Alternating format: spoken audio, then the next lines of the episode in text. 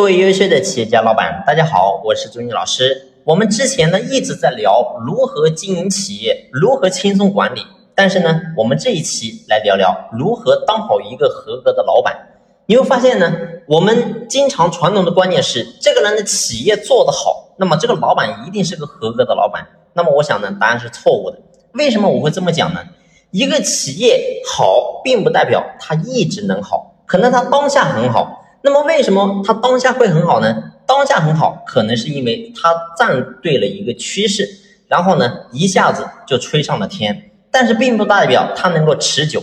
所以怎么样能够让这个企业能够持久呢？核心就是老板，也就是说，老板是我们企业当中唯一的天花板。如果说老板的段位不够，你会发现，即使你做得好，你也会照样会走下坡路。如果说老板的段位够，即使你当下不行，你会发现你也照样能够做起来，做得很好。所以这讲究的是什么？我想讲的是，企业就是我们老板的根，也就是说，老板好，你的企业肯定好；老板不行，企业一定不行。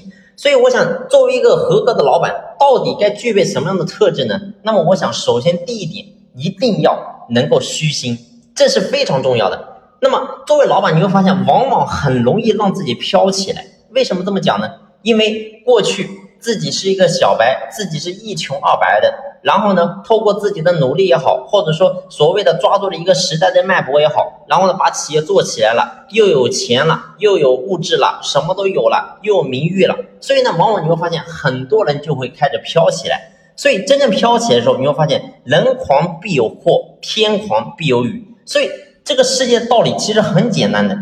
过去我们老祖宗的智慧，《易经》里面也所讲过，叫满招损，谦受益。所以什么意思？只有谦卑，不断的虚心接受，才能够让自己越做越好。所以，我们作为老板也是一样的。如果说你开始骄傲了，你开始膨胀了，你开始自以为是了，所以往往代表什么？代表你你的企业即将开始走下坡路，这是很正常的现象。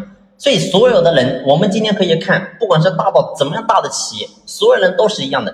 就像阿里巴巴的马云先生也是一样的，为什么现在不行了？是因为他太狂了。所以我想讲的是，我们中小微企业也是一样的。作为老板，首先第一个，你一定要做的就是要能够虚心。不管说遇到什么样的人，你一定要从他身上去学习一些东西。不管说是比你段位更高的也好，比你段位更低的也好，所有人来到你身边，他一定是来教会你学会某样东西的。那我给他举个例子，你比如说今天你遇到一个员工的背叛。然后呢，他一离职，说你没给他买社保，他走到劳动局一告你，所以很多人你会发现，你就开始骂街了。你说，哎，怎么这个员工是这样子的？怎么敢做这样的事情呢？那我想，其实呢，当你在骂别人的时候，你会发现你的内心已经封闭了。但是如果是我来讲，我一定换个角度去思考，为什么老天会把他派到我身边当中呢？说白了，就是告诉我，我以后要给所有的员工一定要去买社保，一定不能再做这种事情了。